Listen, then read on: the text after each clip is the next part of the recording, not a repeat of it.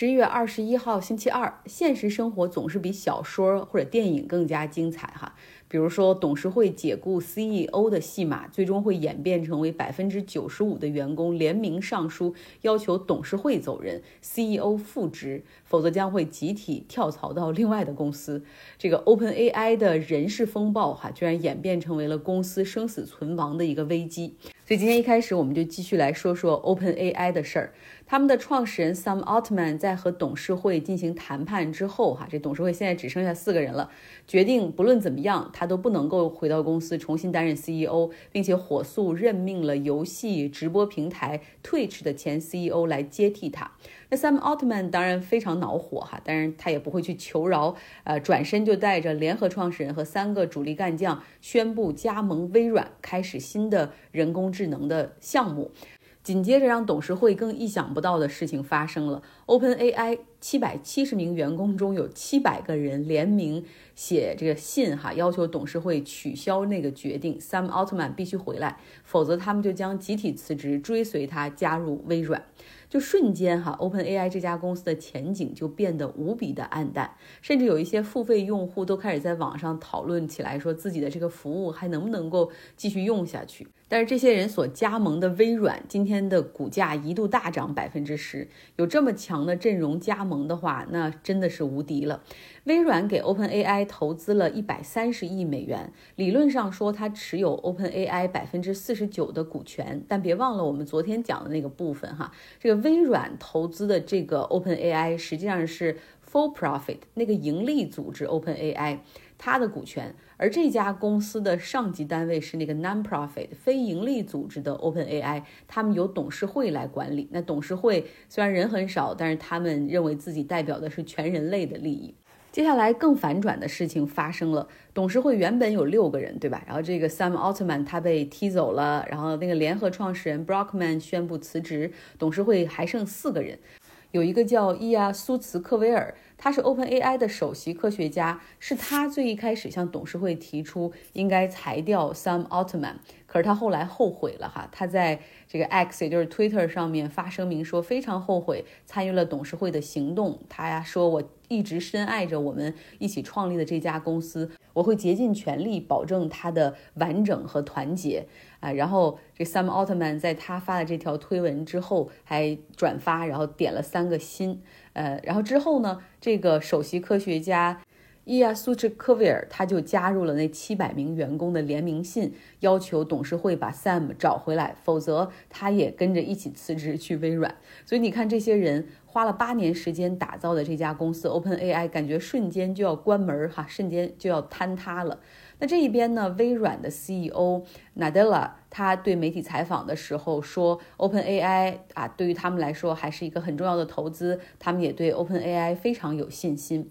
那 Sam Altman，然后紧接着也在这个 Twitter 这个平台上发声明说，他加入微软之后的头号任务就是要保住 OpenAI 的一个正常的运转，而且还继续为合作伙伴和用户提供服务。那事情发展到现在，我们捋一捋哈，到底谁赢谁输，谁是 winners，谁是 losers？那 losers 很显然，第一个就是 Open AI，对吧？就别说那七百人了，就算 Sam 和他联合创始人所带走的那三个主力，这五个人加起来离开 Open AI，其实就会影响这个 GPT 四的一个发展速度，会影响他们下一代产品的这种迭代。然后那 winner 这边肯定就是微软嘛，对，股价今天就涨了那么多，不说哈，这一下子这个让自己的 AI 板块啊如虎添翼。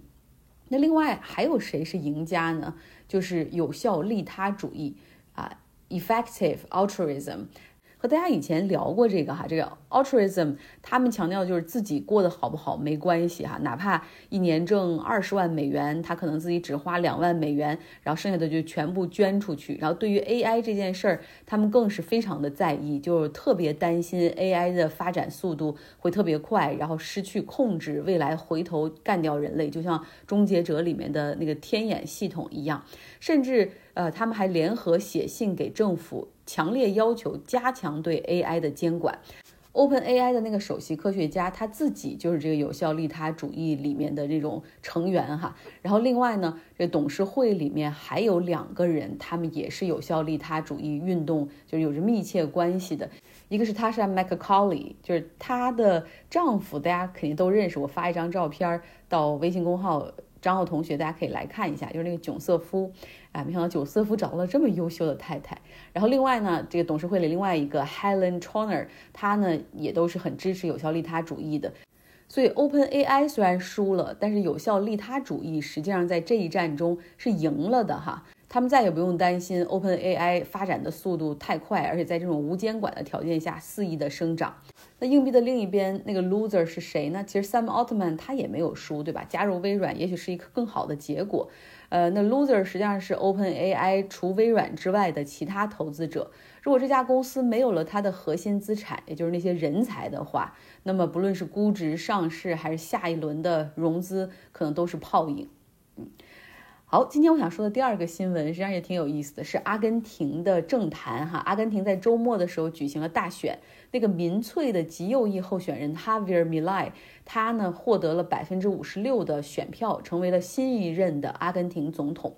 他那个发型，大家可以脑补一下，就是 Boris Johnson 那个发型，所以他很多的支持者就直接叫他外号叫他假发啊，但是那是真头发。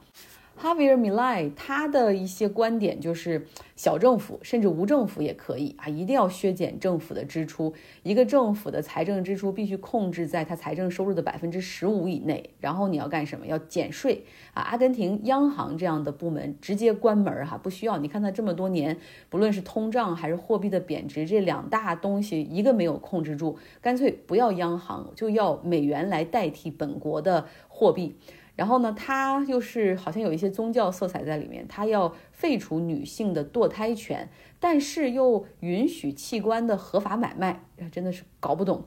然后枪支方面，他可能会允许呃公共持有或者是买卖合法哈，就像美国这样，因为他崇尚的是那种高度自由的那种市场经济，所以他特别仇视社会主义。他的粉丝除了叫他假发之外，还叫他疯人，就 Madman。然后他叫自己狮子。他的家庭结构就是除了他和他的孩子之外，家里还有五个四条腿的孩子，实际上是五条克隆狗，就不是一般的狗，真的是用他之前死去的那只狗的基因，然后跑到纽约去克隆出来的。然后他把他的这五只狗也当成他这种经济学理念的象征。这五只狗的名字全部都是以自由派经济学家的名字命名，像什么米尔顿·弗里德曼啊等等，都是他的狗的名字。然后另外他还很特立独行，就是说话也非常的古怪或者是恶毒，攻击别人甚至不考虑后果。比如说现在的罗马教皇圣方济各哈，他自己就是阿根廷人，在阿根廷很多人就把他当成这种英雄来看待。